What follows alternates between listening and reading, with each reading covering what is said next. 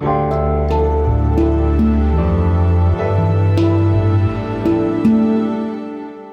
schreiben das Jahr 2020 und das hier ist die sogenannte Gegenwart.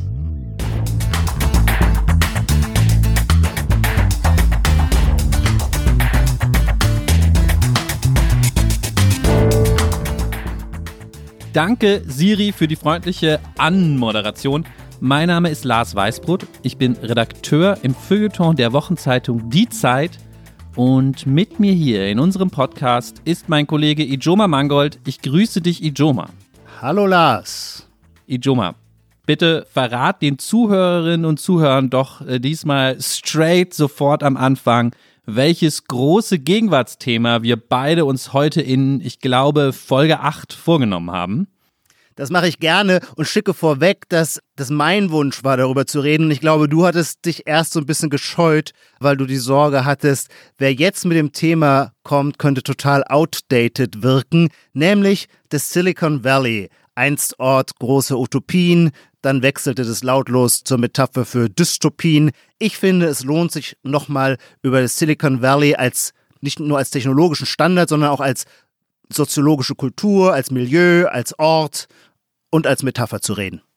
Das Silicon Valley als Metapher, da nehme ich ganz spontan einfach mal die Position ein, das Silicon Valley ist vorbei. Over. Es gibt dort nichts mehr Interessantes zu holen, denn das ist bei Gegenwartsdiskursen ja ganz wichtig, dass man möglichst früh schon sagt, dass irgendwas wieder vorbei ist. Das ist völlig richtig, aber umgekehrt gilt auch, nur wirklich große Dinge werden totgesagt. Ich sehe dich ein bisschen auf der Seite von Peter Thiel, diesen deutschstämmigen großen Investor, der unter anderem PayPal gegründet hat und auch so eine ikonische Figur des Silicon Valleys ist. Und der ist schon vor Jahren nach Los Angeles gezogen, weil er sagte, Silicon Valley sei tot. Aber aus deutscher Perspektive ist Los Angeles fast noch Silicon Valley.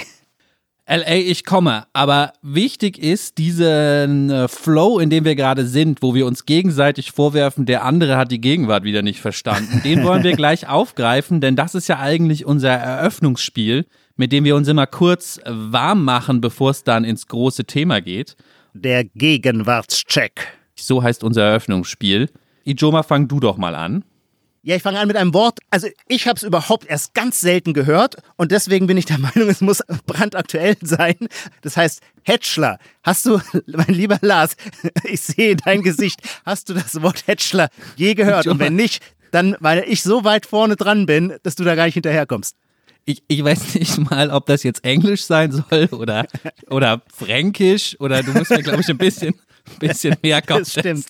Deswegen stolper ich auch über das Wort und muss es erst noch üben. Man denkt in der Tat, es müsste Englisch sein, ist aber ein deutsches Wort zusammengezogen aus zwei Begriffen. Und zwar ist es ein Wort, das ich glaube oder würde vermuten, so habe ich es in diesem Kontext habe ich es kennengelernt, vor allem Frauen anwenden auf andere Frauen, von denen sie finden, dass diese ihre Weiblichkeit zu sehr betonen und versuchen mit dieser Weiblichkeit Männer um den Finger zu wickeln. Und die werden dann von denen Hetschler genannt, nämlich Heteroschlampe. Boah, das habe ich noch nie gehört. Ist auch ein krasser Ausdruck, oder? Kannst du noch zwei Sätze dazu sagen, wie ich das verwende? Bilde mal einen Beispielsatz. Naja, diese Hetschler hat sich ja total aufgebrezelt, um bei dem CEO zu landen. Oh, Ijoma, ich glaube, den Punkt möchte ich dir erstmal vorenthalten, weil wir uns ja auch wieder auf ganz heiglem politischen Terrain hier bewegen. Ja, das stimmt. Ich, und ich kenne das, ich habe das Wort tatsächlich noch nie gehört, noch in keinem Kontext. Äh, niemand, den ich kenne, benutzt das. Deswegen bin ich mir noch nicht sicher, ob es Gegenwart ist. Ist das okay für dich erstmal? Das ist okay für mich, zumal ich selber merke ich auch gerade so leicht feuchte Handinnenflächen habe, äh, weil ich mir, mir bewusst bin, dass ich mich vielleicht auf Glatteis begeben habe. Aber so ein bisschen Suspense darf doch in dem Podcast drin sein. Ja. Beim letzten Mal haben wir doch gesagt, cancelt uns. Vielleicht klappt es ja damit. Vielleicht klappt es ja mit dem Hetschler. Im Zweifelsfall ist es aber gegenwärtig und damit hier völlig angemessen und deswegen passt das auch und niemand muss feuchte Handinnenflächen oder andere Schweißausbrüche kriegen. Apropos Schweißausbrüche. Hier ist mein Vorschlag, mein erster für den Gegenwartscheck.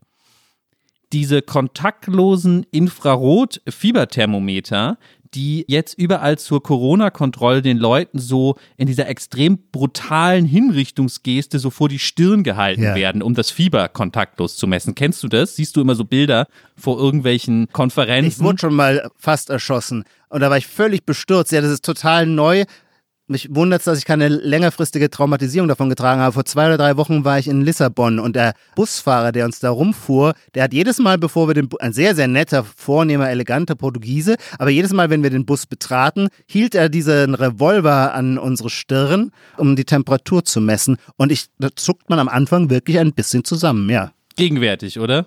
Also der Punkt wird akzeptiert. Das ist jetzt keine Beobachtung, mit der man jetzt so wahnsinnig viele Distinktionspunkte sammelt, aber es ist trotzdem ein echtes Wirklichkeitsphänomen, das es verdient, hier erwähnt Nina worden sagt immer, ich soll die einfachen Sachen machen.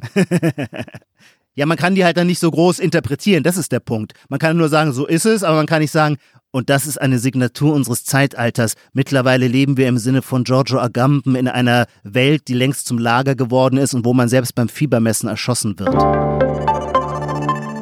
Dieser Podcast wird präsentiert vom Rowold Verlag. Alle sprechen von der Zukunft und davon, wie wir sie gerade kommenden Generationen verbauen. Aber was müsste sich ändern? Und wie könnte das Leben in Zukunft vielleicht sogar besser werden? Antworten gibt's im neuen Podcast Sollzustand, in dem Nora Gantenbrink mit unterschiedlichen Expertinnen und Experten über das Heute und über das Morgen spricht. Sollzustand. Jetzt überall, wo es Podcasts gibt. Ich habe übrigens beim letzten Mal viel zu viel mit so komischen Philosophiebegriffen um mich geschmissen. Da gab es auch negatives Feedback, weil ich so oft Ontologie gesagt habe. Ich bemühe mich in dieser Folge keine bösen Wörter. Apropos böse Wörter, ich muss doch noch was zur Hatchler nachfragen. Ich habe es wirklich nicht verstanden. Warum muss ich betonen, dass die Schlampe hetero ist? Weil das, glaube ich, als ein klassisches Rollenmuster von, es ist ja das Pendantwort zu Cis-Mann und dem Cis-Mann wie der Hetschler werden bestimmte Verhaltenskodizes unterstellt, wonach sie gemäß ihren Rollen halt agieren. Und die klassische Hetero-Schlampe, eben wie es in dem Wort heißt, die nutzt halt ihr, naja, ihr, ihr Schönheitskapital auf dem Markt der Beziehungen. Jetzt habe ich auch feuchte Handinnenflächen. Reden wir lieber über ein anderes, anderes, weniger verfänglich, weniger politisch heikles Thema. Was ist dein nächstes Wort, Ijoma?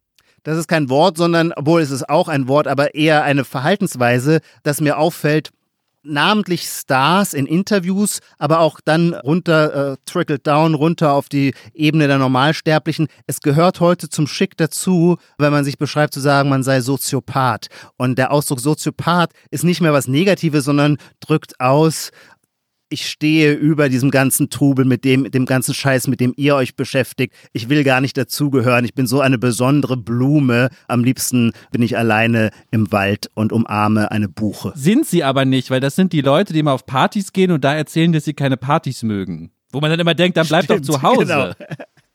ja, sehr wahr. Aber wie mal ein, ein sehr weiser Mann, dessen Name ich vergessen habe, gesagt hat, Einsamkeit ist toll, vorausgesetzt ab und zu kommt jemand vorbei, mit dem man drüber reden kann. Soziopath sein ist toll, vorausgesetzt ab und zu trifft man doch jemanden, dem man erzählen kann, was man für ein toller Soziopath ist. Absolut, absolut, genau. Im Grunde ähnlich, vorher war ja schon der Begriff Asperger-Syndrom, der wurde auch zu so einem, so einem Attribut einer positiven Charaktereigenschaft. Also man musste es haben, wenn man nicht als Langweiler dastehen wollte. Mein zweiter Vorschlag ist das Wort Deep. Hm, ich bringe mal ein paar Beispiele. Deep. Wie, wie tief, tief, Ja, genau. Das Wort Deep State, mm, das Wort Deep Learning, Deep Machine Learning. Der Deep Dive, den hatten wir hier sogar, glaube ich, schon mal im Gegenwartscheck als Begriff. Ja, den hatten wir ja schon Jetzt mal. gibt es eine neue NDR-Talkshow für junge Leute, die heißt Deep und Deutlich. Ah ja. Und ich behaupte, das Wort Deep ist sehr gegenwärtig und ich habe vor einiger Zeit sogar schon mal auf Twitter gelesen, die kluge Beobachtung, das Wort Deep würde als Vorsilbe Post ersetzen. Also früher war alles Post-Punk oder Postmodern oder Post irgendwas, Post-Internet, Post-Amt. Jetzt ist alles Deep. Deep Learning, Deep State, Deep Dive. Ach so, aber das wäre was, also es ersetzt nicht die Silbe, wenn wir früher von Post-Punk sprachen, also sprechen wir jetzt nicht von Deep Punk, so im Sinne von früher ging alles irgendwann vorbei, heute wird alles nur vertieft. Doch, würde ich jetzt mal behaupten. Es verschiebt es natürlich leicht, aber das ist die neue Weiterentwicklung von Moderne. Wir sind in der Deep-Moderne. Also ich weiß nicht, ob ich dir den Punkt gebe. Ich weiß nicht, ob ich dir den Punkt gebe, weil das Wort Deep selber, die Beispiele, die du angeführt hast, die ersten beiden Beispiele, die du angeführt hast, Deep Government, was war das andere, das zweite? Deep Learning. Deep Learning, das sind ja, die sind ja Uraltbegriffe, also quasi die Libertarians in den USA kämpfen gegen den Deep State ja schon seit Jahrzehnten und Deep Learning ist in der Hochphase der äh, neurophysiologischen Reform der Pädagogik und der Schulpolitik auch schon seit 15 Jahren zum Allerweltsbegriff geworden. Also ich finde, du hast da einen Begriff aufgeschnappt, den du auch problemlos schon vor fünf Jahren hättest aufschnappen können. Okay, gut. Dann biete mir doch noch was an.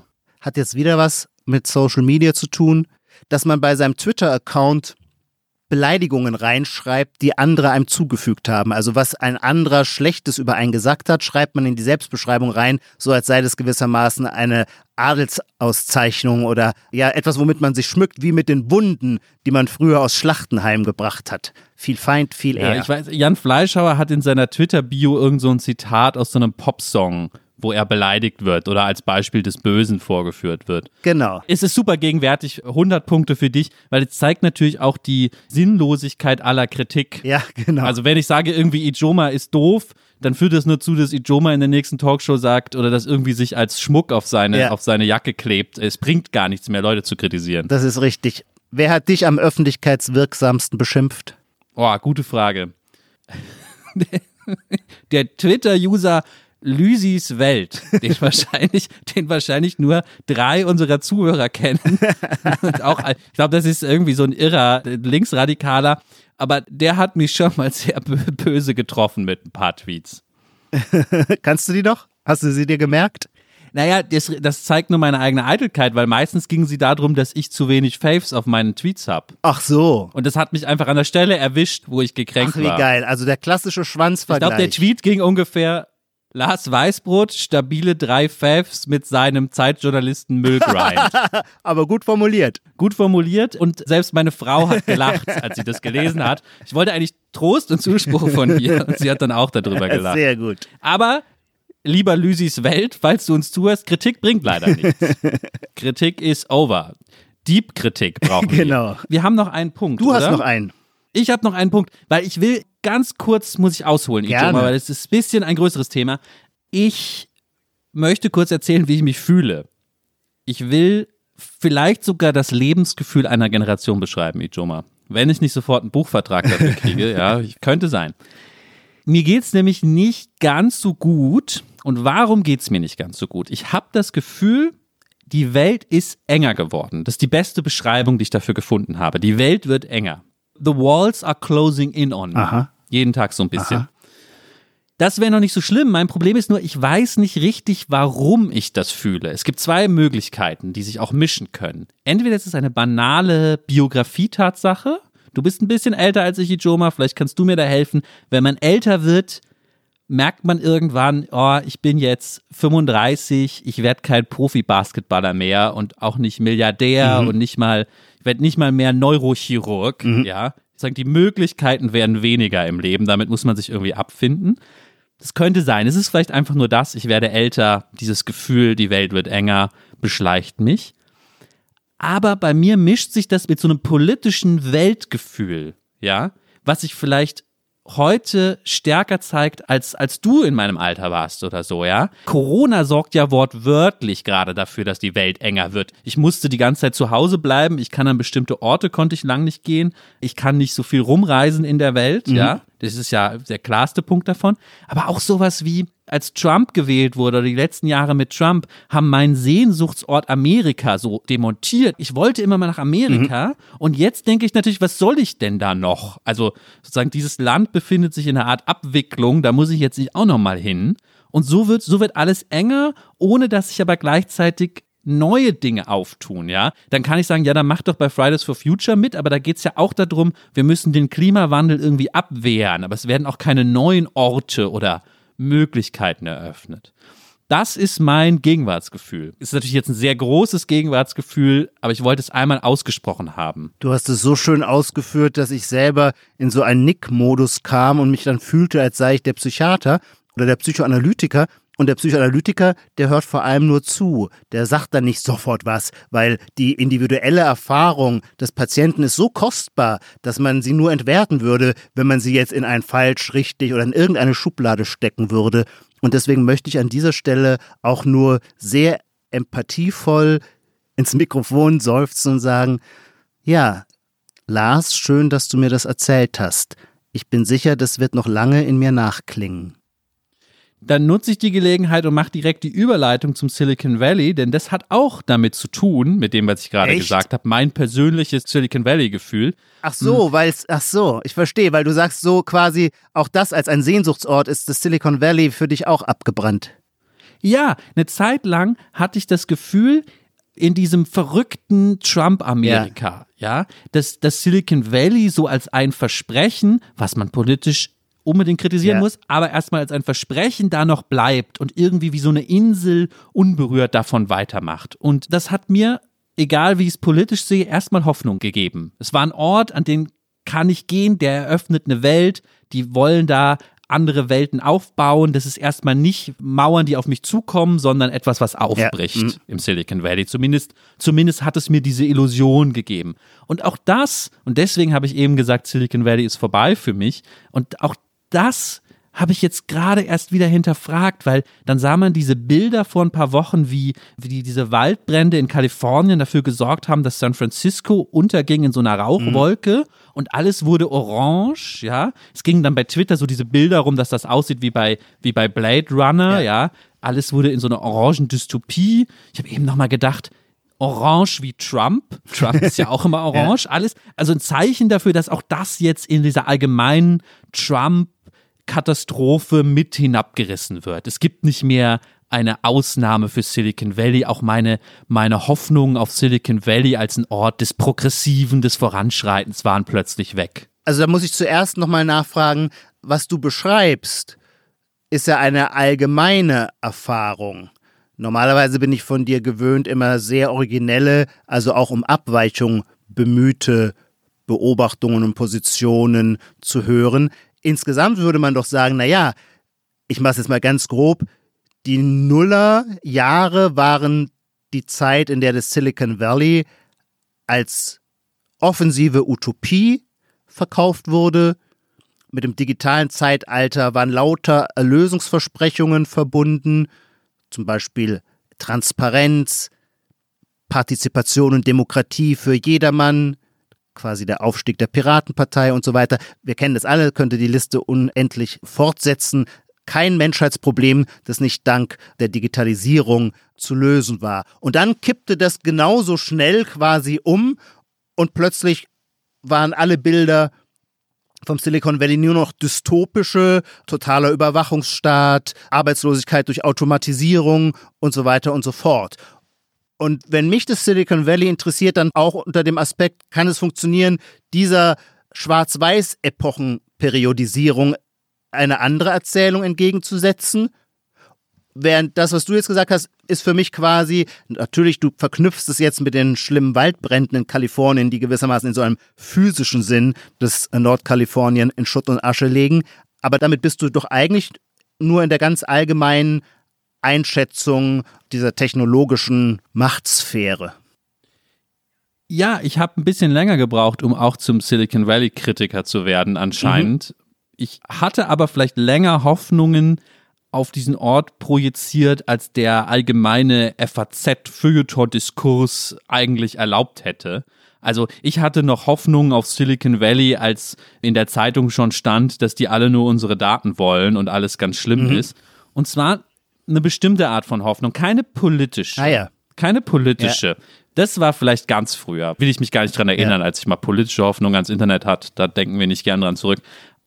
Aber eine andere, und zwar, das war ein Ort von Power, von Energy. Ah, ja. Und das ist was, was mir, ist vielleicht was ganz Persönliches, mir im Leben manchmal ein bisschen fehlt. Ich hänge immer so ein bisschen lethargisch rum. Und ich habe da immer gesehen, ach toll, wenn ich meinen Silicon Valley fahre, kriege ich Energy. Ja.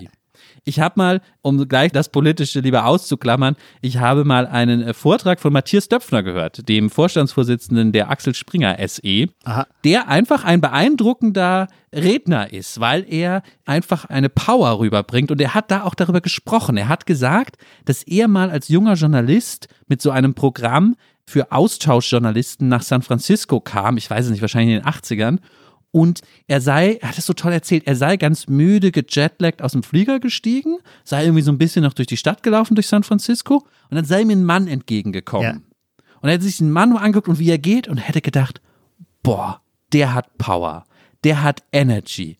Und dann, sagt Matthias Döpfner in diesem Vortrag, den ich mir so gut gemerkt habe, hätte er gemerkt, das ist, worum es im Leben geht, Energy. Alles andere ist gratis. Alles andere ja. kommt eh. Das Einzige, was du mitbringen musst, ist Energy. Und ich hatte immer das Gefühl, wenn man Matthias Döpfner, diesen Verlagschef, trifft, dass er auch als körperliche Person so ganz dafür einsteht. Hier ist Energy jetzt. Und das war das Silicon Valley für mich.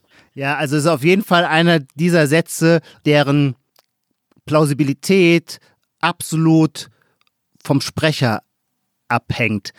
Der Satz ist sofort 150 Prozent wahr, wenn der, der ihn ausspricht, selber auch diese Energy ausstrahlt. Hingegen wird er zur reinen Floskel, wenn der Sprecher durch seine eigene Physis oder durch sein eigenes Charisma den Satz nicht deckt. Und jetzt begeben wir uns in die Gefahr, weil da draußen auf Twitter gibt es, glaube ich, eine große Schule, die ahndet und cancelt, wenn man irgendwas Positives über den Springer-Konzern sagt. Aber wir meinen das ja jetzt eher ästhetisch. Und da würde ich auch sagen, in der Tat, ich kenne Matthias Döpfner nur so aus einer Distanz von 20 Metern. Aber das reicht schon, um in dieser, ja, fast schon auch drahtig trainierten Körperlichkeit und Physis so einen Moment von Willensstärke zu sehen. Das ist ja richtig einschüchternd, auch die pure Größe. Der Mann ist ja riesengroß und dieser Energy-Gedanke, also darüber könnten wir ehrlich gesagt mal sogar einen ganzen Podcast machen, weil wenn wir Dinge toll finden, ein Film, ein Musikstück, ein Buch, aber eben auch einen Menschen in seiner Persönlichkeit, dann finden wir meistens so Ersatzbegründungen, würde ich sagen, während in Wahrheit das, was uns da packt, ist immer ein letztlich nicht richtig in Worte zu fassendes Gefühl von Präsenz und Energie. Also diese Beobachtung von Döpfner kann ich voll unterschreiben als auch eine persönliche Erfahrung, wenn man in Kalifornien ist. Und das wäre jetzt vielleicht mein Zugang, wenn ich das Energy-Stichwort aufnehmen darf und es noch versehen darf, Lars, mit einem kleinen Goodie für dich, der du ja zu den großen Kanye West-Fans gehörst. Der ist ja, hat sich ja zu Trump bekannt und als Begründung dafür, warum er von ihm so angetan sei, hat er irgend sowas gesagt wie, ja, sie seien beide Energy Dragon, also so Energiedrachen. Und das ist natürlich einerseits eine krass unpolitische Aussage, weil sofort erkennbar wird, es geht gar nicht mehr um irgendwelche Inhalte oder Positionen, aber andererseits etwas, was einem auch irgendwie sofort einleuchtet. Stimmt, da finden sich zwei, die voll über Energy laufen. Und das finde ich ganz interessant. So, da nehme ich den Faden nochmal auf. Dieses, was Matthias Döpfner damals, als er mit einem Fellow-Programm in San Francisco landete, quasi so verdichtet an diesem fremden Menschen sah, das ist ja eine Erfahrung, die man als, ich übertreibe jetzt extra, als Alteuropäer oft macht. Nicht nur, wenn man in Kalifornien landet, sondern überhaupt, wenn man in den USA landet. Und wenn ich versuchen würde, irgendwie zu beschreiben, woran ich jetzt denke, wenn, ich, wenn wir über Silicon Valley denken, dann würde ich sagen, naja, es gibt bei mir eine starke Abwehrhaltung gegen eine Position in Deutschland, die blind ist für diese Energie.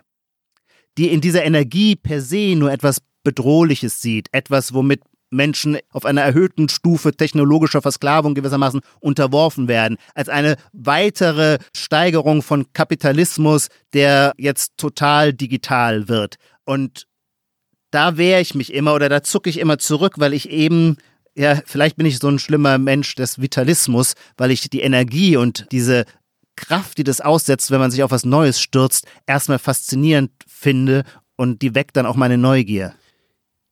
Ich will dir in einer Sache kurz widersprechen, bevor ich überleite zu einem äh, Silicon Valley Buch, über das wir kurz sprechen müssen, über ein neues Silicon Valley Buch. Ja. Ich will aber in einer Sache dir widersprechen. Ich glaube, es gibt einen wichtigen Unterschied zwischen der amerikanischen Energy, ja. der Power aus dem Silicon Valley und den Begriffen, die du jetzt manchmal benutzt hast, nämlich Vitalismus oder ja. gar Willen oder Willenskraft. Ah ja, interessant. Ich glaube, wenn ich als Deutscher über Willensstärke nachdenke, bin ich sofort in so einer ekligen Leni Riefenstahl Triumph des Willens Welt. Mhm. Wenn jemand aus Nordkalifornien Energy hat, das ist irgendwie ganz was anderes. Aber das stimmt. ist nur als kleine, ja, ja, kleine Seitenbemerkung.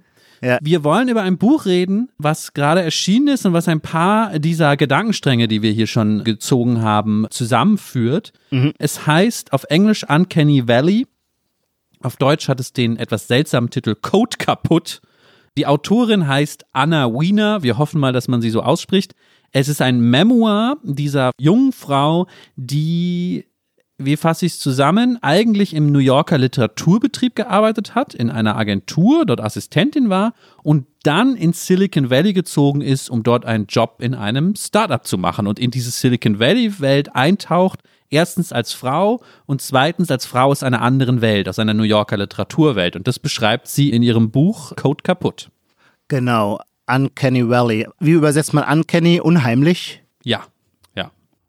Unheimliches Valley. Ja, das Buch ist natürlich hübsch für im Grunde jetzt so für uns als Feuilletonisten oder spezifischer für mich als Literaturkritiker, weil da jemand genau aus meiner Blase kommt, gewissermaßen der altehrwürdigen Welt des Wortes und der Literatur. Die hat gearbeitet eben bei einer New Yorker Literaturagentur und wechselt nun nicht nur die die Küsten von der Ost- zur Westküste, sondern eben auch, wenn man so möchte, die Fronten, weil das neue Unternehmen, für das sie einsteigt, oder überhaupt das digitale Empire, wenn man so möchte, arbeitet aus einer bestimmten kulturpessimistischen Perspektive an der Vernichtung des gedruckten Wortes, des guten Buches, wenn man so will. Und dieser Kontrast, dieser Gegensatz, der macht das Buch, finde ich, reizvoll.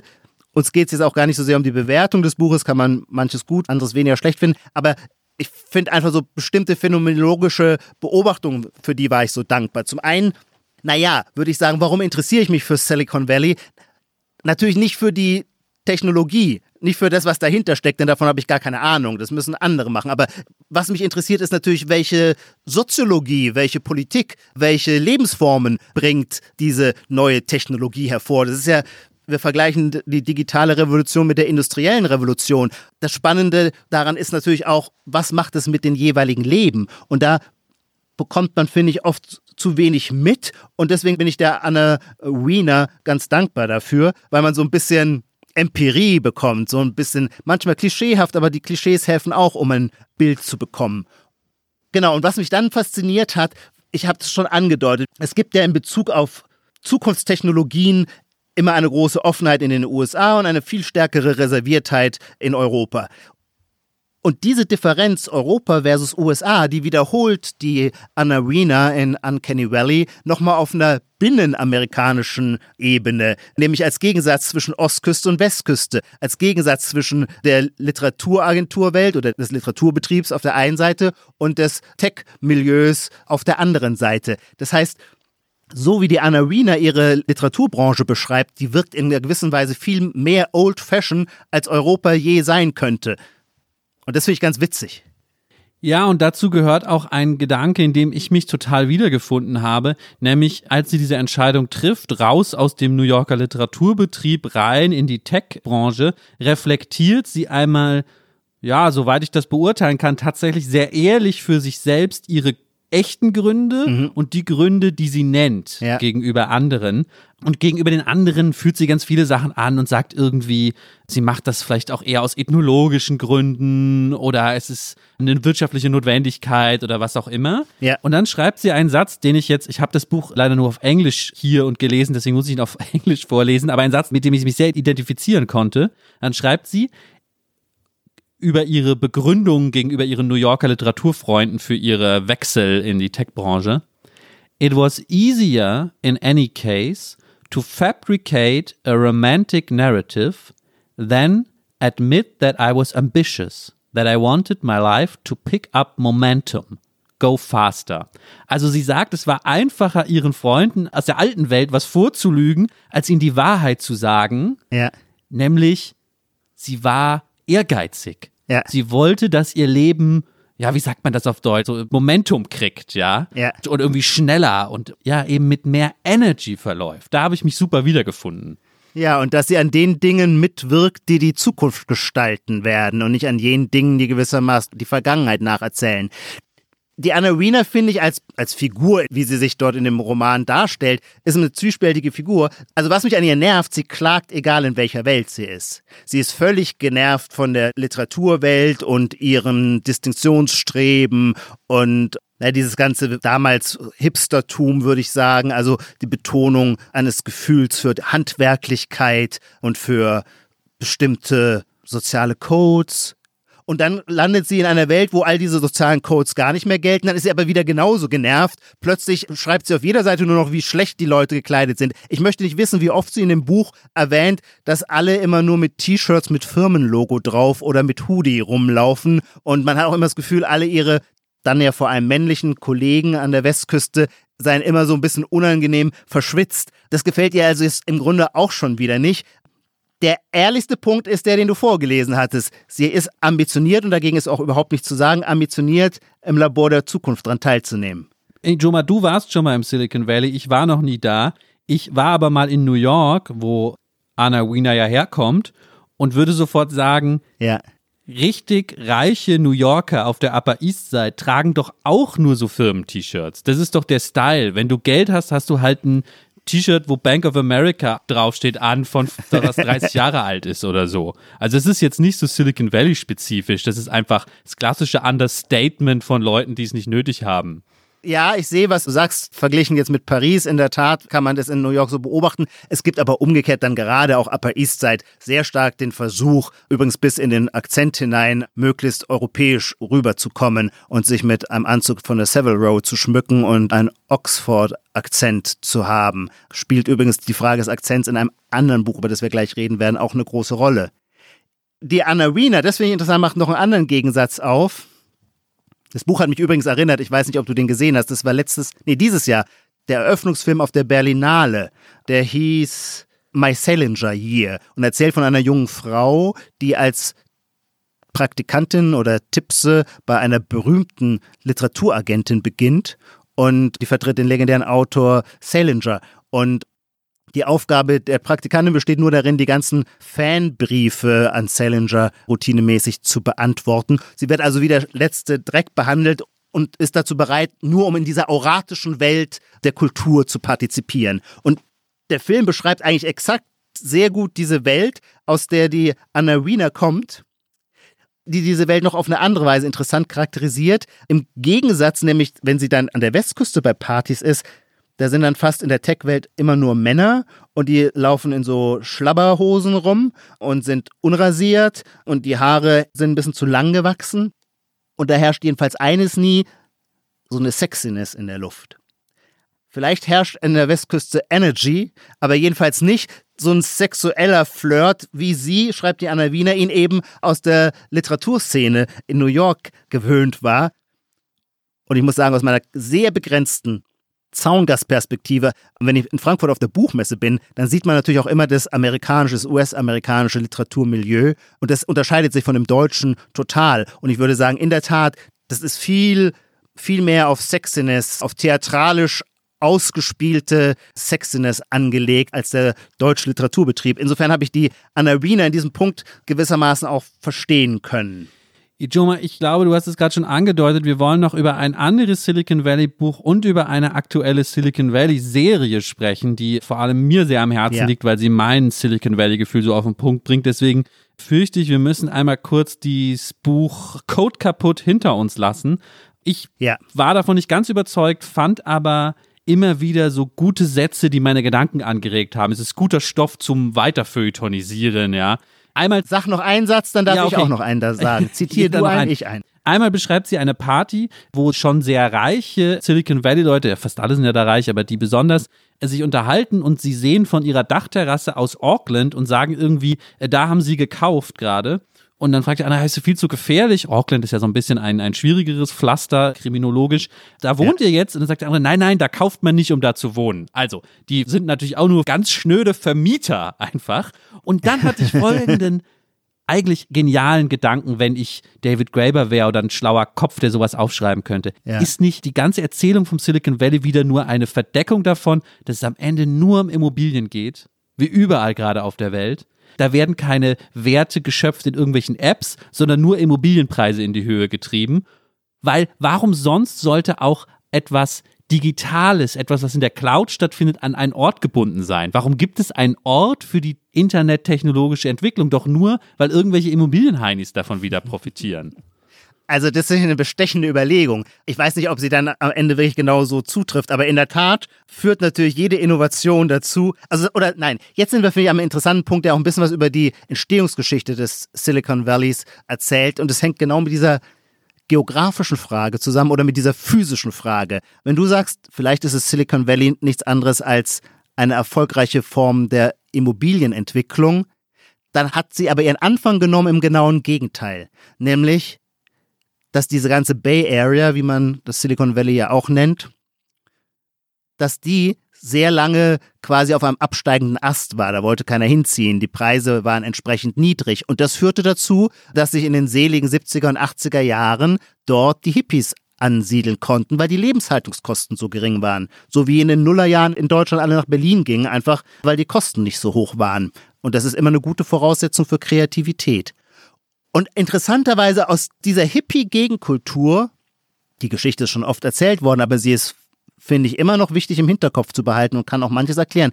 Aus der Hippie-Gegenkultur sind dann die Hacker und die neuen Programmiergenies und damit dann auch die neuen Tech-Konzerngründer hervorgegangen, die ja deswegen auch einen ganz anderen Lifestyle und Kleidungsstil und Unternehmensführungsstil mitgebracht haben. Also aus einer Bewegung, die wir per se als antimaterialistisch betrachtet haben, ist eine neue Technologie entstanden, die unvorstellbaren Reichtum erzeugt hat. Und dieser Reichtum hat dann die Geografie der Gegenkultur, die eine solche einst war, weil sie nichts gekostet hat, in astronomische Bewertungshöhen getrieben, sodass Lars Weißroth heute mit einigem Recht sagen kann, ist das Silicon Valley nicht vor allem eine Immobilienspekulation? Ijoma, ich will die Gelegenheit schnell nutzen, wenn wir schon über die Hippie-Wurzeln des Silicon Valley-Denkens reden, ein Buch schnell wenigstens zu erwähnen, ja. über das man auch lange reden müsste. Es ist schon ein bisschen älter, es ist 2016 auf Deutsch erschienen. Der Autor heißt Jared Kobeck, das Buch heißt Ich hasse dieses Internet. I hate the Internet auf Englisch. Das ist toll übersetzt mit diesem dieses, was genau so einen bestimmten Netzwitz wiedergibt, indem man da sagt, dieses Internet, nicht ich hasse das Internet. ja. Also, das Buch heißt Ich hasse dieses Internet, Jared Kobeck. Es ist ein sehr seltsam fragmentierter, sehr performativer Roman, der kein Roman sein will und einem so Stream of Consciousness mäßig Sachen um die Ohren haut im Mittelpunkt steht so ein Kreis befreundeter Künstler, die in San Francisco leben und mit Abscheu beobachten, wie sich das Silicon Valley entwickelt, so in den Zehnerjahren, Anfang ja. der Zehnerjahre. Sonst ist es schwierig zusammenzufassen, das Buch, weil einfach sehr viel Stream of Consciousness passiert. Aber es gibt wahrscheinlich tausend tolle Sachtexte und Sachbücher, die einem die Hippie-Wurzeln des Silicon Valleys erklären. Ja. So richtig verstanden, was das bedeutet, dass dieser Ort von der, eigentlich dieser Hippie-Gegenkultur geprägt ist, habe ich erst, als ich Ich hasse dieses Internet gelesen habe, weil das da immer wieder in so Splittern eine Rolle spielt und man so ein Gefühl dafür kriegt, was das heißt. Jared Kobeck erzählt auch immer wieder Anekdoten und man googelt dann, hat er sich das ausgedacht oder stimmt es wirklich? Ja. ja und ja. eine, die habe ich mir bis heute gemerkt, eine wahnsinnige Anekdote, die tatsächlich stimmt und im Silicon Valley sind ja auch andere Beziehungsformen sehr beliebt und das Wort Polyamorie, also man hat mehrere Partner, versucht sich aus der romantischen Zweierbeziehung zu lösen. Ja, das ist ja heute da auch eine Selbsttechnik, die auch unter Startup-Leuten sehr verbreitet ist. Und Jared Kobeck erzählt, den Begriff Polyamorie geprägt oder erfunden hat 1990 eine Frau namens Glory Zell Ravenheart aus der Bay Area, eine Esoterikerin ja. die sich über Liebe Gedanken gemacht hat, mhm. die aber bekannt für was anderes war damals. Sie wollte Einhörner züchten. Deswegen hat sie zusammen mit ihrem Mann immer die Hörner von so Ziegen versucht irgendwie zusammenzubinden um aus denen dann Einhörner zu machen. Ich habe es gegoogelt, das stimmt tatsächlich. Und das ist sozusagen das alte San Francisco, die alte Bay Area, wo solche Leute, die nein, Innovatoren nein, waren. Nein, das ist nicht nur die alte Bay Area, es ist auch die neue. Denn diese Einhörner, die die Hexe gezüchtet hat, die gibt's heute alle. Und die heißen Facebook, Alphabet, Apple. Denn diese großen Monopolisten auf dem Markt nennt man ja auch Einhörner. Kleine Pointe, ja, ich bin jetzt der Streber, weil damit die Leute auch was lernen. Ja. Ich glaube, die korrekte Definition für Einhorn ist ein Start-up, das Stimmt. eine Milliarde wert Ja, ja, ist. du hast recht. So. Ja. Und deswegen fallen wahrscheinlich auch noch viel mehr Firmen darunter, von denen wir noch nie gehört haben, die Ja. irgendwie eine Esoterik-Dating-App anbieten, die schon eine Milliarde an Geldern eingesammelt haben. Der Kobeck ist auch deswegen toll, nicht nur, weil er so wunderbare Milieustudien liefert, und zwar wie aus so einem aus so einem Maschinengewehr feuert er das raus. Das ist ja ein Trash-Roman, also der ist bewusst konzipiert als Trash-Roman. Es gibt auch, das Feindbild für ihn ist der gute Roman, dann denkt er so an Jonathan Franzen. Und was er macht, soll was ganz anderes sein. Und ich muss sagen, es hat mich sehr gepackt, einfach auch, weil diese hohe Schlagfertigkeit, mit der er vor Ideen übersprudelt, mir gut gefiel. Er hat aber auch eine interessante These oder Theorie, die mich sehr zum Nachdenken gebracht hat. Er verehrt einerseits, da kennst du dich besser aus in der Marvel-Welt, Jack Kirby, ein jüdischer Comiczeichner, der die Figuren, die er erschaffen hat, dann irgendwann an Walt Disney verkauft hat und als Disney damit Milliardengeschäfte machte, ich hoffe, ich gebe das richtig wieder, war er schon ausbezahlt und profitierte nicht davon. Und der Jack Kirby sagt Jared Kobeck, das sei die Hauptfigur seines Romans, die Hauptfigur, die allerdings nie aufträte. Und schließt an den Gedanken diese Überlegung an, ist das nicht eigentlich genau das Gleiche, was passiert, wenn wir, die Nutzer oder Mitglieder von Social-Media-Plattformen, ständig Inhalte, Content erzeugen, den kostenlos bei diesen Plattformen reinstellen. Die Plattformen selber verdienen damit irrsinniges Geld und wir sind quasi enteignet, weil wir gar keinen Besitzanspruch auf den Stoff haben, mit dem die großen Plattformen ihr Geld verdienen. Ich muss eine Kleinigkeit korrigieren. Also Jack Kirby hat es nicht an Disney verkauft. Jack Kirby hat für den Verlag Marvel gearbeitet und Kobeck schreibt darüber, wie Ja. Marvel dann wiederum in Ah, den ja. letzten Jahren von Disney gekauft wurde oder, oder mit denen äh, Es gibt noch einen kooperiert hat. Zwischenschritt. Es gibt einen Zwischenschritt. Ja, aber über solche Sachen macht er sich Gedanken. Und da hätte ich noch eine Frage, Lars, an dich. Ja, ja. Ich habe mir überlegt, in einer idealen Welt, eine ideale Welt ist für mich ein idealer Markt, in dem es keine Monopolisten gibt. In einer idealen Welt wäre es doch so, wenn zum Beispiel, bleiben wir bei Facebook, Facebook mit unseren Inhalten, die wir da reinstellen, so ungeheuer viel Geld verdient, müsste es doch einen Konkurrenten geben, der sagt, ich bin nur mit der Hälfte der Gewinnmarge zufrieden und dafür bezahle ich alle Nutzer, die diese Inhalte bei mir reinstellen, bezahle ich die dafür. Und dann würden alle von Facebook zu diesem Konkurrenten wechseln, weil sie da nicht nur posten könnten, sondern für ihre Posts auch noch, wenn auch vermutlich bescheiden, bezahlt würde. Und so würde der Konkurrent stärker als Facebook werden. Und wir, die wir die Inhalte erzeugen, wären an den Gewinnen, die damit erwirtschaftet werden, beteiligt. Wäre das nicht eine schöne Vorstellung? Müsste es nicht eigentlich so laufen?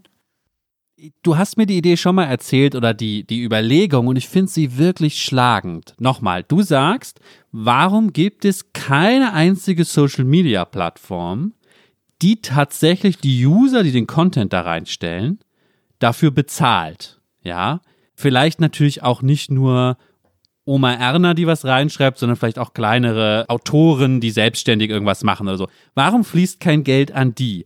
Warum hat sich kein Modell durchgesetzt, wo das so ist? Ich finde die Frage super, weil meine Antwort darauf, die mir dann irgendwann eingefallen ist, für mich zentral ist, um die Gegenwart zu verstehen, um, um die es hier in unserem Podcast geht. Ja. Wir leben noch in einer alten Welt, im Kopf leben wir noch in einer Ja. alten Welt, wir denken noch in einer alten Welt, in der Information oder ein Satz Ja. oder ein Wortbeitrag eine Leistung ist und andere wollen diese Leistung haben. Ja. Die alte Welt funktioniert so. Hey, ich fahre morgen nach San Francisco. Hat jemand Tipps für gute chinesische Restaurants in San Francisco? Und dann gehe ich in den Laden und zahle 10 Mark für den Marco Polo Reiseführer San Francisco. Ja. Die Welt heute funktioniert andersherum. Wenn ich bei Facebook hinschreibe, hat jemand Tipps für chinesische Restaurants in San Francisco? Die Leute kriegen sofort auch feuchte Hände, weil sie so geil drauf sind, Ja. endlich sagen zu können, was ihr Lieblingschinesisches Restaurant in San Francisco ist. Und die ballern 100 Leute da irgendwas drunter. Richtig. Und die Ökonomie ist andersrum. Diese Leute würden dafür bezahlen, Stimmt. dir sagen zu dürfen, welcher, welches ihr Lieblings-China-Restaurant in San Francisco ist. Ja. Und weißt du, was ich meine? Die Informationsökonomie steht völlig grundsätzlich auf dem Kopf heute. Und ich glaube, deswegen funktioniert es nicht mit dieser Social-Media-Plattform. Ja. Ja. Ich habe das eigentlich nur geklaut von Katrin Passig, die schon vor zehn Jahren, glaube ich, den sehr, sehr klugen Satz gesagt hat. Das beste Bezahlmodell im Internet wäre, Leute müssen dafür zahlen, dass sie einen Kommentar unter einem Text abgeben dürfen. sehr gut, das ist sehr schön. Es gibt auch bei Jared Kobeck einen Satz dazu, an den ich jetzt anknüpfen möchte, um noch kurz eine andere Perspektive aufzumachen. Das, was du beschreibst, wäre gewissermaßen, ist ja auch eine Standard Gegenwartsdiagnose Narzissmus und auch der Jared Kobeck ist in diesem Punkt eigentlich ganz konventionell, fast schon alteuropäisch, miserabilistisch oder kulturpessimistisch, wenn er schreibt, Zitat, die überwiegende Mehrheit der Tweets wurde von Narzissten geschrieben, die anderen das breite Spektrum ihrer Ansichten zu allen möglichen Themen mitteilen wollten. So, diese Welt der Worte, der Posts, die Narzissten in die Welt schicken, das ist Social Media, damit haben wir uns in den Nullerjahren und in den Zehnerjahren befasst. Jetzt meine Frage, Lars, an dich. Du sagst für dich, ist das Silicon Valley kein Sehnsuchtsort mehr? Ich würde sagen, vielleicht erst recht, weil jetzt sich eine völlig neue Welt auftut, ging es in dieser, keine Ahnung, zweiten Phase des Internets um Social Media, also um Worte und nichts als Worte ist doch jetzt der, ob nun dystopische oder utopische Zielpunkt des Valleys ein ganz anderer. Nämlich sind es eigentlich nicht mehr die Worte, sondern die Ersetzung von Körpern, kann man das sagen? Also die Schnittstelle zwischen Mensch und Maschine. Die eigentlich dystopischen Abschreckungs- oder apokalyptischen Visionen, was die großen Tech-Konzerne hervorbringen könnten, ist ja nicht noch mehr Tweets und noch mehr Posts, sondern dass einerseits durch Artificial Intelligence die Körper erledigt werden als Arbeitskräfte und auf der anderen Seite das, was man die technologische Singularität nennt. Also die Vorstellung, dass die Rechenkraft der Computer ein Maß erreicht, dass es die menschliche Intelligenz hinter sich lässt und der Singularitätsmoment ist dann der, in dem Moment, wo die erste Maschine intelligenter ist als das menschliche Hirn, werden alle künftigen Erfindungen von dieser Maschine ausgehen und nicht mehr von den Menschen, die kommen dann gar nicht mehr hinterher. Kurzum, was ich sagen will, das Internet, um es mit diesem altmodischen Begriff nochmal zu fassen, ist doch jetzt längst dabei, quasi in die, auch wieder in die irgendwie zurückzugreifen, durchzuschlagen auf die Kohlenstoffwelt. Und liegt da nicht die neue Morgenröte einer Zukunft oder meinetwegen auch der Abschreckungshorizont, vor dem zu warnen wäre?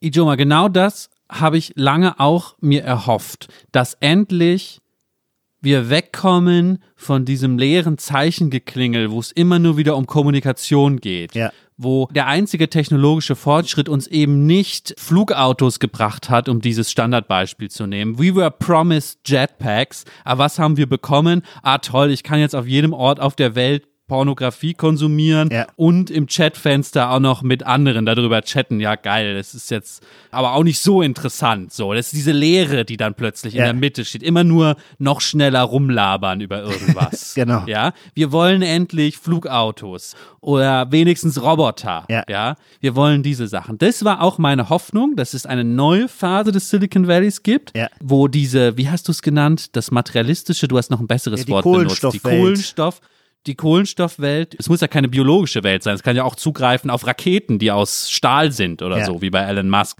dass das der nächste Schritt ist, ja? Stimmt, vielleicht ist Elon Musk mehr die Seite.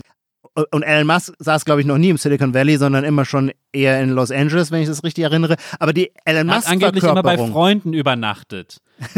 er hat angeblich immer bei Freunden im Silicon Valley geklingelt und gefragt, ob er da übernachten kann, bei irgendwelchen anderen CEOs. Habe ich mal gelesen in seiner Biografie.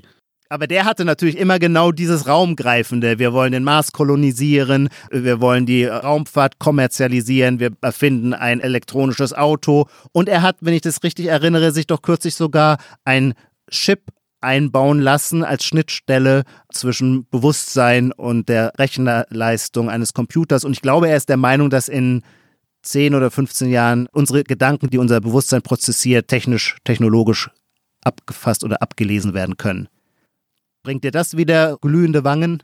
Ich glaube, ich muss auf diese Sache antworten mit dem letzten Kulturprodukt, was wir heute vorstellen wollen, was für mich ein ganz großer Tipp ist. Und da steckt die Antwort drin auf die Frage, die du gerade gestellt hast an mich. Es ist eine Serie, sie heißt Devs, D-E-V-S. Mhm. Mm, sie stammt von dem Regisseur Alexander Garland, der ein Star in der Science-Fiction-Szene ist, ein Science-Fiction-Star-Regisseur. Und richtig als Science-Fiction-Star bekannt geworden ist Alex Garland vor ein paar Jahren mit einem Film, den muss ich einmal kurz einführen, damit man versteht, was ich gleich sage. Der hieß Ex Machina. Und dort ging es um einen Silicon Valley-Typen, der eben eine echte künstliche Intelligenz erschaffen hat. Ja. So. Also das, was du Singularität nennst, ja. Das war das Thema dieser Science-Fiction, etwas düsteren Science-Fiction-Überlegung. Und seine neue Serie, Devs, entwickelt das jetzt auf tolle Art weiter. Und ich muss hier ein bisschen spoilern. Also wer ganz ungespoilert da reingucken will, muss jetzt abschalten und das einfach angucken. Das ist ganz toll. Ich muss ein bisschen was spoilern.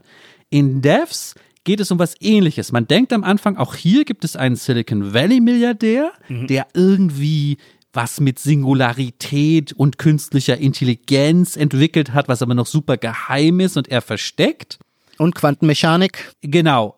Das ist die Basis. Mhm. Er ist eigentlich reich geworden, weil er einen, den besten Quantencomputer der Welt irgendwie gebaut hat. So, ansonsten könnte das das Silicon Valley sein, wie es heute ist. Es ist gar nicht Science Fiction in dem Sinne, dass da irgendwie alles anders ist. Ja, es ist unser Silicon Valley. Ein bisschen weiter ist zumindest dieser Typ Forrest, heißt er, dieser Milliardär. Und der hat etwas entwickelt, wo man zuerst denkt, es ist auch dieser Schritt, wie du es nennst, ins Materielle rein, weil es irgendwie ein Roboter ist. Aber langsam zeigt sich, was dieser Typ erschaffen hat, ist ein Vorhersageprogramm. Mhm. Das ist letztlich das, was das große Geheimnis ist, was er beschützt vor anderen Silicon Valley Milliardären mhm. und auch ausländischen Mächten. Er hat einen, um es alteuropäisch zu sagen, einen Laplace'schen Dämon erschaffen. Ich weiß nicht, kennst du, kennst du diesen Begriff, der Laplace'sche Dämon? Nee, klingt aber toll, erklär mir. Es ist von dem französischen Mathematiker Laplace so irgendwie frühes 19. Jahrhundert, spätes 18. Jahrhundert, ein Gedankenexperiment, der hat gesagt, wir leben in einer Quantenmechanik, gab es damals ja noch nicht in einer mechanistischen Welt. Ja. Wir können uns doch ein Wesen vorstellen, das kennt die Zustände aller Partikel im Universum ja. und es kennt alle Naturgesetze. Und wenn es diese beiden Sachen kennt, dann weiß es alles, was je passieren wird. Ja, geil. Und ja. natürlich auch rückwärts. Natürlich kann es auch rückwärts berechnen, alles, was je passiert ist. Das hat vollständigen Überblick. Und das ist der Spoiler in dieser Serie Devs schafft es ein Silicon Valley Milliardär, ein Computerprogramm zu bauen, das das tatsächlich fast, es bleibt so ein bisschen fraglich, fast ermöglicht die komplette Vorhersagbarkeit von allem. Und weißt du, warum ich diese Serie so spannend finde für unser Thema? Mit diesem Laplace'schen Dämon in der Mitte. Sag es mir. Ich glaube, das ist der Fluchtpunkt des Silicon Valleys. Ich glaube, alle Pseudo-Innovationskraft, die das Silicon Valley hat, kann maximal an diesen Punkt gelangen, dass es alles vorhersagt, was passiert. Ja. Aber das war's auch.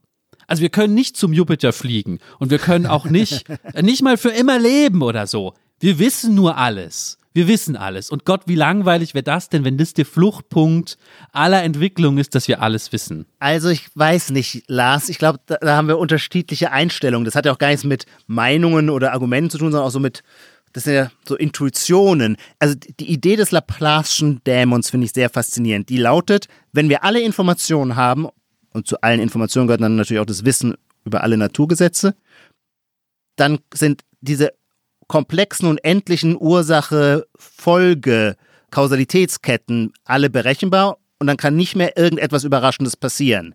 Das heißt, dann ist der freie Wille ausgesetzt. Der freie Wille ist ja eine Behauptung, eine spekulative Behauptung, über die die Philosophen seit 3000 Jahren gewissermaßen streiten, sehr schwer zu begründen, gar nicht zu beweisen. Sein Gegenmodell, der totale Determinismus, ist aber in der gleichen Weise eine metaphysische Annahme, über die auch seit 3000 Jahren gestritten wird, die sich weder widerlegen noch beweisen lässt. Und mein Punkt, den ich machen will, der würde jetzt so lauten. Wenn du sagst, das sei der Fluchtpunkt des Silicon Valleys, dann würde ich sagen, nee, nee, nee, nee, weil das war immer schon der Fluchtpunkt von jedem Nachdenken über die Welt und was der Mensch auf dieser Welt macht. Immer haben die Leute sich gefragt, ist das alles Vorherbestimmung oder ist es meine freie Wahl? Steht schon in der Bibel, dieser Konflikt und so weiter. Und ich will sagen, auch die avanciertesten Technologien treiben überraschenderweise in den Narrativen, die wir von ihnen erzählen, immer wieder zu diesen alten philosophisch, fast religiös oder theologischen Grundfragen zurück. Und diese Grundfragen sind, ich glaube, das hat Kant doch auch schon in der Kritik der reinen Vernunft gesagt, die sind unentscheidbar. Die Antinomien der Vernunft sind unentscheidbar, ob die Welt endlich oder unendlich ist. Das sind zwingende Fragen, die wir uns immer stellen, aber auf die werden wir mit der Kraft des menschlichen Denkens keine Antworten finden können. Und deswegen bin ich auch überzeugt, dass natürlich es zum utopischen Potenzial eines Silicon Valley-Narrativs gehört, wie es Devs vorführt, dass die genau daran arbeiten, nun endlich dank quantenmechanischer Superrechenkraft alle Informationen zu sammeln, um die Zukunft zu kennen. Das brauchen die quasi, um an die alten Welterklärungsmythen anknüpfen zu können. Und deswegen ist es auch kein Zufall, dass dieser Supercomputer soll zwei Geschehnisse aus der Vergangenheit nochmal nachstellen. Und zwar nicht simulieren, sondern reenacten in einer gewissen Weise. Und es ist sehr interessant, wofür sich die Wissenschaftler kontingenterweise entscheiden. Nämlich einmal, man sieht Jesus Christus am Kreuz sterben. Und das zweite ist, Arthur Miller fickt Marilyn Monroe. Und das zwischen diesen beiden. Der Sexappeal des New Yorker Literaturbetriebs genau, schlägt da auch wieder durch. Genau, der ist dem Menschen nicht auszutreiben, genau. So, und deswegen meine Antwort. Jede neue Technologie arbeitet sich an diesen unbeantwortbaren Fragen ab. Als man quasi die Mechanik erfunden hatte, sagte man, der Mensch ist nichts als ein Uhrwerk. Dann hatte man eben äh, den Computer erfunden, dann sagte man, der Mensch ist nichts als ein Algorithmus. Das heißt, die jeweils letzte technologische Stufe oder Stufe der Technologie wird dann immer als Metapher für das menschliche Bewusstsein herangezogen und die Geschichte lehrt, dass es immer nur Metaphern waren und nie eins zu eins die Wirklichkeit ersetzt hat. Ich will, ich habe ja am Anfang versprochen, ich will mich nicht so sehr ins Philosophische heute wagen, sonst ruft äh, Lennart vom Zeitverlag wieder an und sagt, das geht zu weit. Ich möchte deswegen diese Geschichte, die Devs erzählt, einmal anders interpretieren, auf einem anderen Layer, finde ich, der da angedacht ist, der nicht so ausgesprochen wird, aber der angedacht ist. Ja. Nämlich, ich möchte einmal kurz noch zum Abschluss über äh, politische Ökonomie sprechen. Ich glaube, das ist das Wort dafür, ja? ja. Wo wir ja auch meistens dran denken, wenn wir an Silicon Valley denken. Wir denken erst an Politik, an Wirtschaft und dann vielleicht an Philosophie. Aber was ist mit der politischen Ökonomie, die hier mhm. angedeutet mhm. wird? Es gibt gleich zu Anfang eine ganz wichtige Szene in Devs, die wir lustigerweise beide sofort uns rausgeschrieben haben in der ja. Vorbereitung zum Podcast, weil sie so zentral ist.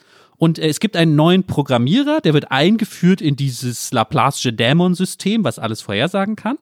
Und soll aber selber rausfinden, worum es da eigentlich geht. Also er wird einfach dahingesetzt und eben nicht eingeführt, sondern guck dir mal den Code an, dann ja. verstehst du schon, was wir hier Geheimes machen. Und dann guckt er sich den Code an und dann sagt er zu seiner Vorgesetzten irgendwann ganz kreidebleich, sagt er, wenn, wenn das hier wahr ist, was ihr hier macht, das ändert ja alles. Und seine Vorgesetzte, äh, Katie, eine ganz interessante Figur auch in dieser Serie, die alle unbedingt gucken müssen, tolle Serie. Seine Vorgesetzte Katie sagt dann, nein, nein, nein, wenn das wahr ist, ändert das gar nichts, und darum geht's ja eigentlich auch, dass sich nichts ändert. Logisch, weil wenn man einen Vorhersagealgorithmus hat, der die ganze Welt vorhersagt, kann sich ja nie irgendwas ändern, weil alles bleibt genauso, wie diese Maschine es vorhersagt. Quasi eine paradoxe Selbstanwendung. Ja, und für mich zeigt das aber nicht nur was Philosophisches, sondern das ist die politische Ökonomie des Silicon Valley. Uns wird immer vorgegaukelt, die würden irgendwas ändern, die würden was erfinden. Dadurch mhm. würde sich auch irgendwas ändern in unserer gesellschaftlichen, in unserer politischen Struktur. Wir würden emanzipiert oder irgendwas, ja. ja. Wir würden irgendwie alle wohlhabender. Aber es ändert sich nie was und das ist kein Versehen, sondern ja. das ist by Design. Weil, und jetzt sage ich ein bisschen populistisch, diese Milliardäre, die da sitzen, überhaupt kein Interesse dran haben, dass sich irgendwas ändert. Weil denen geht's ja gut. Warum sollen die irgendwas ändern? Ich habe neulich den schönen Satz gelesen, we're living in utopia, it's just not ours. So. Also wir, wir leben schon in der Utopie ja. von Elon Musk oder so. Warum sollen die irgendwas ändern? Und das ist für mich die radikale Silicon Valley Kritik dieser Serie Devs.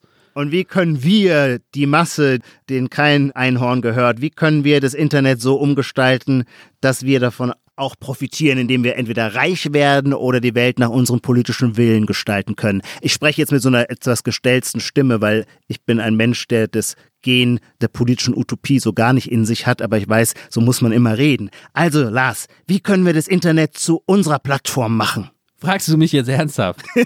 nicht so ganz ernsthaft, aber ich bin trotzdem gespannt, wie du antwortest. Ich, ich weiß es nicht. Lars, ja, machen wir Schluss. Darf ich dir eine Frage nach einer Zukunftsprognose stellen? Bitte, ja. Wobei wir das jetzt in der Tat schon stark so umkreist haben, sodass es möglicherweise nicht nochmal. Du musst dich jetzt nur festlegen. Glaubst du daran, dass in den nächsten 20 Jahren so etwas wie eine Schnittstelle zwischen unserem Bewusstsein und Rechnerkapazitäten möglich sein wird? Das ist eine tolle Frage, weil ich tatsächlich privat ganz oft darüber nachdenke. Aber du weißt ja, was das bedeuten würde, wenn das wirklich funktioniert. Was würde das bedeuten? Wir müssten nicht mehr lesen, wir können einfach nein, nein, downloaden. Das würde ja noch was Besseres bedeuten. Wir müssen nicht sterben. Ha, ist das eine Aussicht, auf die wir uns freuen sollen? Für mich hat das Leben nur aufgrund meiner Sterblichkeit einen so hohen Wert. Das klingt jetzt fast schon wie ein Poesiealbumspruch. Entschuldigung, ich schäme mich dafür, dass ich das gesagt habe. Ist Unsterblichkeit wünschenswert? Das machen wir irgendwann anders mal als Podcast-Folge. Da dürfen wir auch wieder philosophisch werden. Auf die Frage, wird das in den nächsten 20 Jahren passieren, antworte ich nein, weil ich gerade eine Enttäuschung gegenüber dem Silicon Valley spüre, was mir immer nur erzählt hat, es würde irgendwas ändern, aber am Ende geht es nur darum, dass Peter Thiel zu Hause sitzt und irgendwie politisch das Sagen hat und alles so lässt, wie es ist. Ich bin Peter Thiel-Fan, aber das führen wir jetzt nicht mehr aus. Hier geht es beim nächsten Mal wieder weiter, endlich wieder mit Nina Power. Ich weiß gar nicht, wer von uns beim nächsten Mal dabei ist. Wir werden jetzt zwei Folgen hintereinander, war nur aus logistischen Gründen so. In zwei Wochen hören Sie uns wieder, dann mit Nina Power. Und Siri hat das letzte Wort, nicht wahr, Lars? Genau, gleich sagt Siri noch ein paar äh, Formalia an. Ich verabschiede mich, bedanke mich bei allen Zuhörerinnen und Zuhörern und bis zum nächsten Mal. Titel aller Bücher, Artikel, Filme, Songs oder Serien aus dem Podcast finden Sie in der Podcast-Beschreibung. Bei Anregungen, Kritik und Lob schreiben Sie uns gerne an gegenwart.zeit.de.